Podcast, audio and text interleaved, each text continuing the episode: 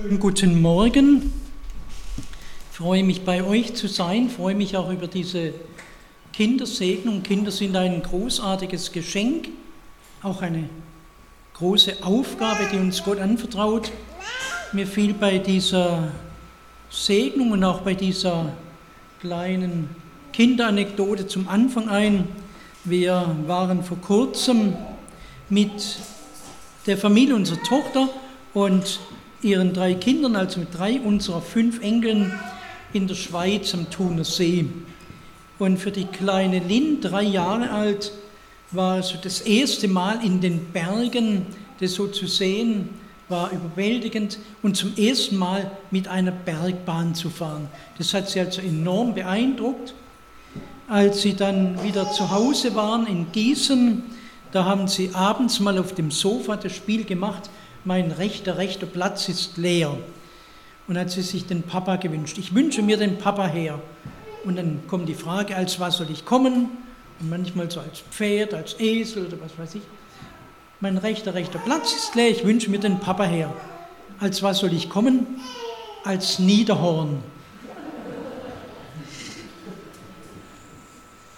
Ich möchte gerne noch kurz beten zum Beginn der Predigt.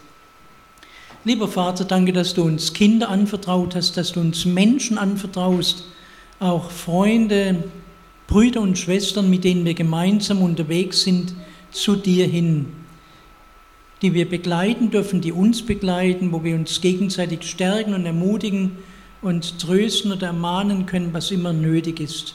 Danke, dass du dabei selbst unser Begleiter bist und dein Wort an uns richtest. Bitte dich, dass es auch heute Morgen geschieht. Amen.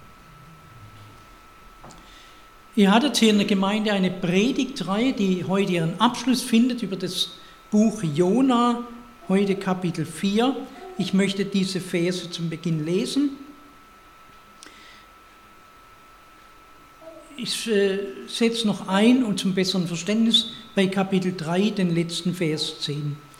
Gott sah ihre Werke, die Werke der Menschen in Ninive, dass sie umkehrten von ihrem bösen Weg da reute ihn das Übel, das er angekündigt hatte, ihnen anzutun, und er tat es nicht. Das verdross Jonas sehr und er wurde zornig und betete zum Herrn und sprach, ach Herr, das ist ja, was ich sagte, als ich noch in meinem Land war. Darum wollte ich auch zunächst nach Tarsis fliehen, denn ich weiß, dass du gnädig bist und barmherzig, langmütig und von großer Güte, und du lässt dich des Übels gereuen. So nimm doch nun, Herr, meine Seele von mir, lass mich sterben, denn ich will lieber tot sein als leben. Aber der Herr sprach, meinst du, dass du mit Recht zürnst? Jona ging zur Stadt hinaus, setzte sich ostwärts von der Stadt und baute sich dort ein Laubdach. Darunter setzte er sich in den Schatten, um zu sehen, was nun mit dieser Stadt geschehen würde. Gott, der Herr, aber schuf einen Rizinus, eine Pflanze, der über Jona wuchs, um Schatten über seinem Kopf zu geben und ihn von seiner Niedergeschlagenheit zu befreien. Und Jona freute sich über diese Pflanze. Aber Gott sandte in der Morgendämmerung am nächsten Morgen einen Wurm, der stach diese Pflanze, sodass sie verdorrte. Als dann aber die Sonne aufgegangen war, da sandte Gott noch einen versengenden Ostwind und die Sonne stach Jona auf den Kopf, so dass er matt wurde. Da wünschte er seiner Seele den Tod und sagte, ich wollte lieber tot sein als leben. Da sagte Gott zu Jona, meinst du, dass du dich zu Recht über diese Pflanze ärgerst? Und er sagte, zu Recht ärgere ich mich bis zum Tod. Und der Herr sagte, du hast Mitleid mit dieser Pflanze, an der du nicht gearbeitet hast und die du auch nicht aufgezogen hast. Sie ist in einer Nacht aufgewachsen und in einer Nacht eingegangen. Und ich sollte kein Mitleid haben mit Ninive, mit einer so großen Stadt, in der mehr als 120.000 Menschen sind, die nicht einmal den Unterschied zwischen rechts und links kennen und dazu auch viele Tiere. Und mit dieser Frage endet abrupt das Buch Jona.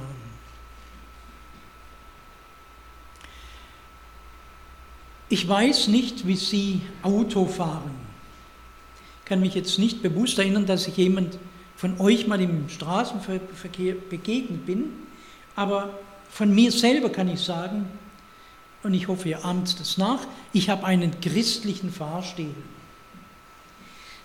Ein christlicher Fahrstil, ich habe das eigentlich für mich auch genau definiert. Eigentlich ganz einfach, wer schneller, wer deutlich schneller fährt als ich, wer öfters überholt, wer dichter auffährt, das ist ein Raser, ein Verkehrsraudi, ein rücksichtsloser Mensch. Und umgekehrt, wer langsamer fährt als ich, wer vor jeder Kurve bremst und mich aufregt, ob ich in den Feldberg jetzt hoch oder runter fahre und ich habe so jemand vor mir, das ist ein Sonntagsfahrer, so jemand gehört eigentlich aus dem Verkehr gezogen. Mein Fahrstil, das ist der christliche Fahrstil.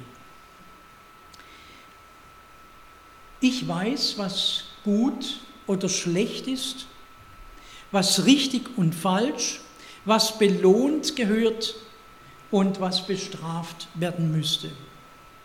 Ich kenne die Maßstäbe, kenne schließlich auch Gottes Wort, die Bibel. Ich kenne auch, vielleicht kennen Sie es auch, die Rosenheim-Cops. Hat sicherlich der eine andere von euch auch schon gesehen, man braucht es jetzt nicht zugeben. Und das ist so eine von den harmlosen, christliche Familien geeigneten äh, Vorabend-Kriminalserien, die man guten Gewissens anschauen kann. Und da ist eines sehr positiv zum Bemerken, am Ende der Sendung ist immer deutlich geworden, wer nun wirklich unschuldig ist, wer entlastet werden kann und wer schuldig ist, wer abgeführt wird, wem die Strafe gebührt. Da geht es richtig zu, nach Gesetz und Recht und Ordnung. Nur liebe Leute, ich habe festgestellt, in meinen mittlerweile über 40 Lebensjahren, also einiges über 40, ähm, das Leben funktioniert nicht ganz so.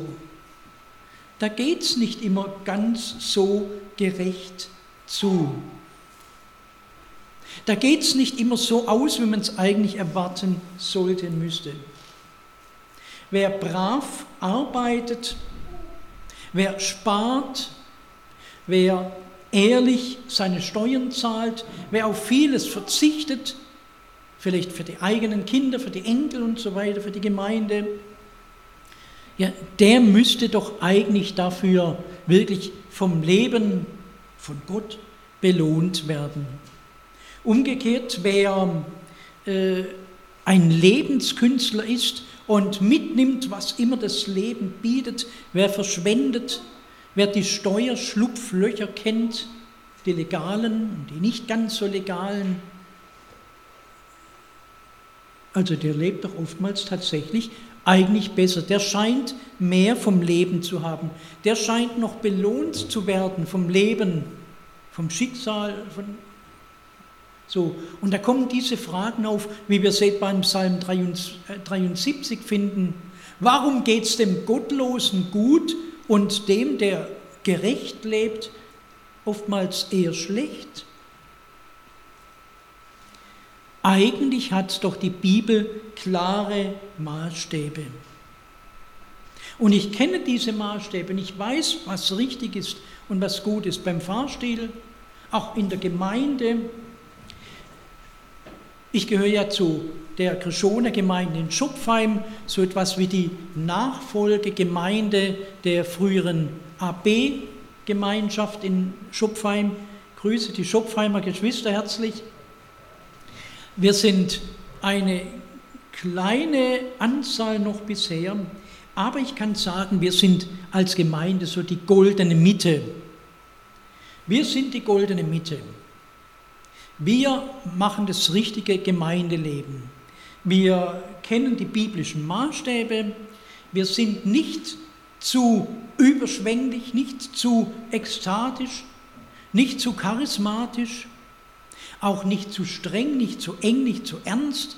Wir sind so bis in die goldene Mitte.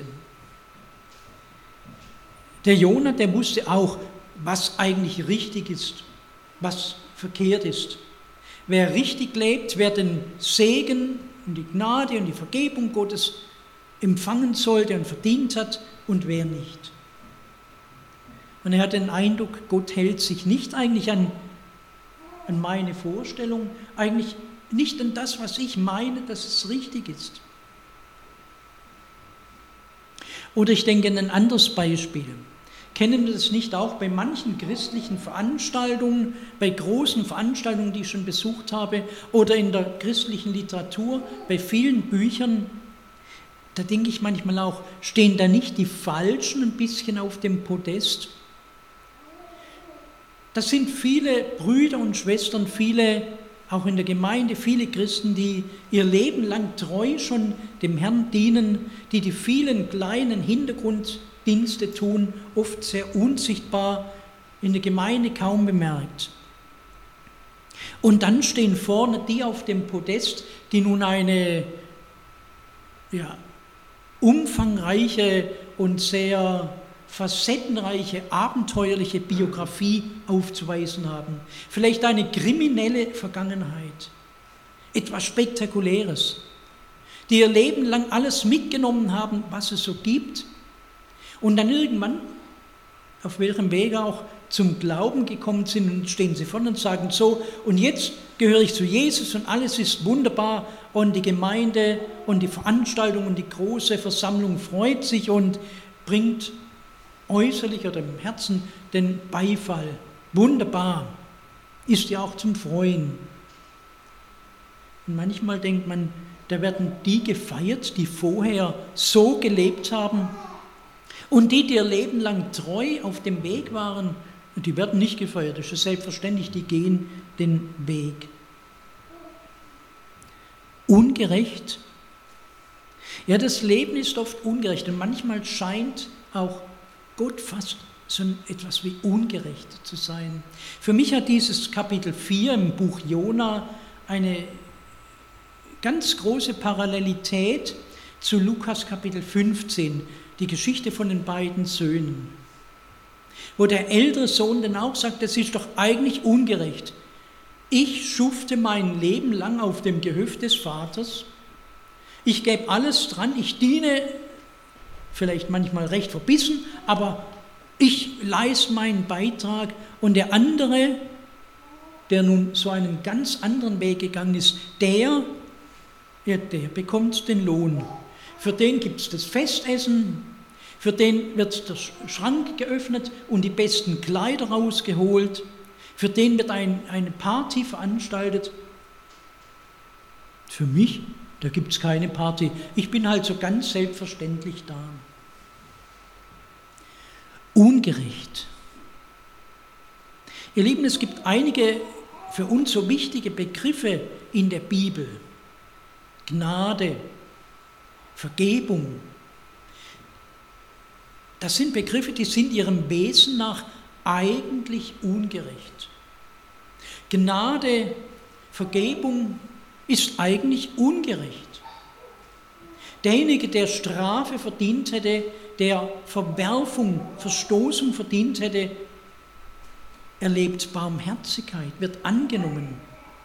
Nun, das hatte auch Jona erlebt. Er war Gott ungehorsam gewesen, war weggelaufen, war trotzig gewesen. Gott hat sich über ihn erbarmt. Und Jona Kapitel 2, das Gebet im Bauch des Fisches.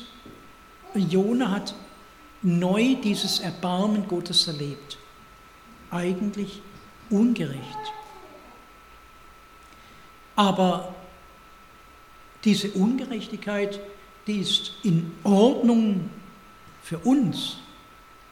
Denn so schlecht, ehrlich gesagt, sind die allermeisten von uns ja doch nicht und waren auch wirklich nicht. Und es ist wunderbar und wir sind sehr dankbar dafür, dass Gott uns annimmt mit all unseren ja, kleinen Fehlern und Macken. Das ist schön. Aber die wirklich Bösen, Gnade eigentlich ungerecht. Jona versteht Gott nicht. So wenig wie dieser ältere Sohn in Lukas 15. Aber die Bibel verlangt nicht, dass wir Gott verstehen. Wir werden, soweit ich weiß, in der Schrift nicht aufgefordert, Gott zu verstehen. Wir werden aufgefordert, ihn, ihm zu vertrauen, Ja zu sagen zu seinen Wegen. Es gibt eine ganze Menge, was ich nicht verstehe. In meinem eigenen Leben, im Leben meiner Familie und Angehörigen, im Leben dieser Welt, im Leben der verfolgten, unterdrückten Christen. Nein, die Bibel verlangt nicht, dass ich Gott verstehe, sondern dass ich ihm vertraue. Befiehl dem Herrn deine Wege, er wird es wohl machen. Wobei dieses Wohlmachen nicht immer so ausschaut, wie wir es uns vorgestellt haben. Er führt es nicht immer so hinaus, wie wir es uns wünschen, wie wir es gerne hätten. Aber ich glaube, dass er es wohl macht. Römer 8, Vers 28, ein viel zitierter, sehr bekannter Vers auf vielen Bibelpostkarten, die man so einem Kranken zusteckt. Wir wissen, dass denen, die Gott lieben, alle Dinge, Luther übersetzt, zum Besten dienen. Genau übersetzt heißt es, dass denen, die Gott lieben, alle Dinge zum Guten mitwirken. Alles wirkt mir zum Guten hin. Zum Guten für meine Seele, für meinen Weg mit ihm, für mein Leben mit ihm. Der Jona sollte auch diese Lektion lernen.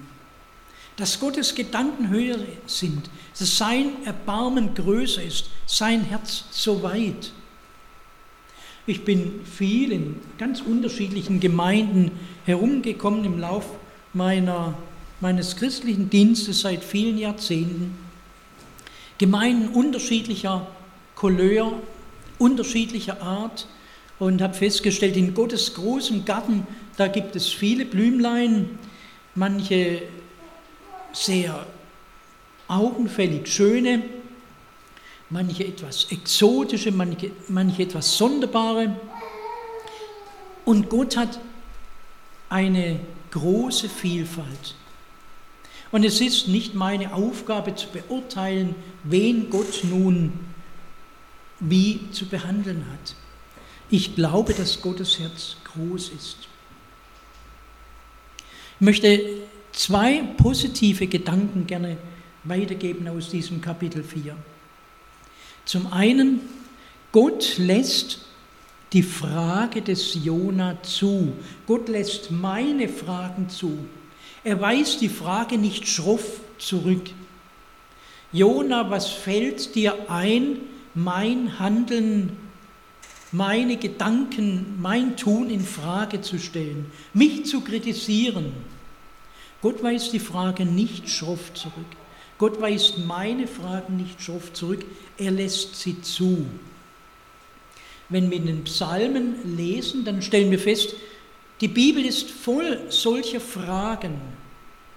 Eine davon habe ich vorhin zitiert, Psalm 73. Warum geht es dem Gottlosen so gut und dem Gerechten so schlecht? Ist doch eigentlich beinahe frech, so etwas Gott an den Kopf werfen zu dürfen. Wie bin ich dankbar, dass Gott meine Fragen aushält, meine Depressionen aushält, wie hier bei Jona. Ich habe keine Lust mehr. Ich gebe auf, ich quittiere meinen Dienst, möchte lieber sterben. Und Gott hält solche Fragen nicht nur aus, er geht auch liebevoll darauf ein. Ganz behutsam führt er den Jona zu einer Antwort. Gott macht es auf eine ganz feine Art. Wir würden sagen, mit Gegenstandslektionen, mit der Staude, mit dem Wurm, mit dem heißen Wind, mit der Sonne. Und er stellt ihm die Fragen, zürnst du mit Recht? Dir tut's leid jetzt um diese Pflanze, die aufgegangen ist und wieder eingeht, aber du hast dich um sie nicht bemüht, du hast nichts für sie getan. Aber dort sind Menschen, das waren auch mal kleine Babys, das sind Mütter, die haben ihre Kinder lieb, das sind Eltern, das sind Familien, das sind Menschen, die tun ihre Tagesarbeit. Sollte ich nicht Erbarmen haben mit ihnen?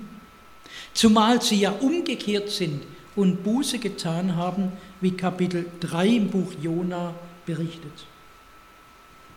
Die Frage ist, wie gehe ich um mit Gottes Antworten? Höre ich hin oder habe ich mir die Ohren zugehalten?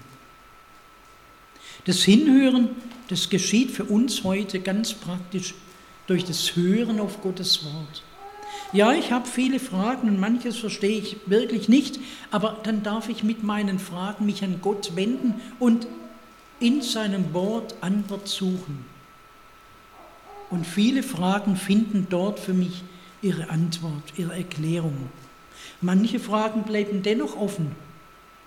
Und trotzdem vertraue ich dem Herrn auch da, wo ich es nicht verstehe. Höre ich hin, schaue ich hin schaue ich hin auf auch die Umstände, die Gott benutzt, um mir deutlich zu machen, so wie dem Jona hin. Wenn Gott das Leben, den Alltag, Ereignisse benutzt, um mir etwas deutlich zu machen, habe ich offene Augen dabei, einen wachen Verstand, um auch im Alltagsgeschehen das Reden Gottes zu erkennen, so wie es Jona hier tun konnte und tun sollte. Und gehe ich darauf ein? Lasse ich mich ein auf die Antworten Gottes? Wenn Gott sich in so feiner, wirklicher seelsorgerlicher, er sorgt sich um meine Seele, in, in seelsorgerliche Weise mich bemüht, gehe ich darauf ein, lasse ich es zu, dass er mich zurechtbringt? Hier gebraucht Gott das Klima, eine Pflanze, ein kleines Lebewesen, einen Wurm. Er gebraucht Wind. Er gebraucht Sonne. Gott gebraucht allerlei. Moment. Gott gebraucht allerlei, um sein Wort, seinen Willen, sein Tun deutlich zu machen. Gott hat so viele Möglichkeiten. Ich bin zu dankbar dafür. Und ein zweiter Gedanke noch. Gott gebraucht in diesem Buch Jona nicht nur Fisch und Wurm, Sonne und Klima, er gebraucht auch den Jona. Einen Mann, der ihm davongelaufen ist, einen Mann, der bockig war, einen Mann, der ihm mit Vorwürfen kommt. Für mich ein großer Trost und eine Ermutigung. Wenn Gott einen Menschen mit den Jona dennoch gebrauchen will und gebrauchen kann, das macht mir Mut. Dass Gott auch mit meinem Leben etwas anfangen kann und will, dass er mich gebrauchen will. Ihr Lieben, wir merken in den ganzen Umständen hier, Gott wäre auf einen Jona nicht wirklich angewiesen gewesen. Wenn der Fisch genau im rechten Augenblick in der Weite des Ozeans an der richtigen Stelle war, genau im richtigen Augenblick, in der richtigen Höhe der Meerestiefe, um dort dem Jona zu begegnen. Wenn der Wind, der heiße Wind aus der Wüste genau im richtigen Moment kam, um dem Jona deutlich zu machen, so wie Gott ihn dann anredet, wenn der Wurm da war, die Pflanze, wenn alles zusammengepasst hat. Gott hat ein ganzes Instrumentarium zur Verfügung. Aber er will mich, er will uns gebrauchen. Die Beine des Jona, um nach Ninive zu gehen. Gott gebraucht meine, deine Beine, um die Wege zu gehen, die er gern führen möchte. Gott gebraucht unsere Hände, um in dieser Welt Gutes zu tun. Er gebraucht unseren Mund, um die Botschaft weiterzusagen. durch Lieder, durch Zeugnisse, durch Predigen, durch persönliche Gespräche, durch Einladungen. Gott gebraucht unseren Verstand, unsere Möglichkeiten. Er gebraucht Bücher, die wir weitergeben. Er gebraucht so vieles. Nicht, weil wir die Besten sind, aber weil sein Erbarmen uns hineinnehmen will in seinen wunderbaren Plan.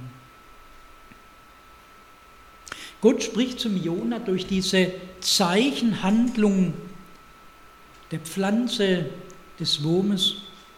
Gott hat auch uns solche Zeichenhandlungen mitgegeben. Eine besonders deutliche davon ist das Abendmahl, das wir nachher feiern wollen. Auch eine Zeichenhandlung, nicht eine magische Handlung, nicht wenn wir nachher von diesem Kelch trinken, von diesem Brot essen. Dadurch geschieht etwas Magisches in unserem Leben, als ob das Brot, als ob der Trunk uns die Sünden vergeben würde. Nein, es ist Gottes Erbarmen, es ist das Blut Jesu, das uns rein macht. Aber es ist eine Zeichenhandlung, die Gott uns geschenkt hat, um uns zu erinnern, schau, das habe ich für dich getan. Gnade und Vergebung sind ihrem Wesen nach im Grunde genommen ungerecht. Aber sie sind Ausdruck der Liebe Gottes. Und wenn wir diese Liebe erlebt haben, wenn wir das angenommen haben, dann sind wir da eingeladen für uns selber, aber auch um das weiterzugeben und uns in seinen Auftrag zu stellen. Amen.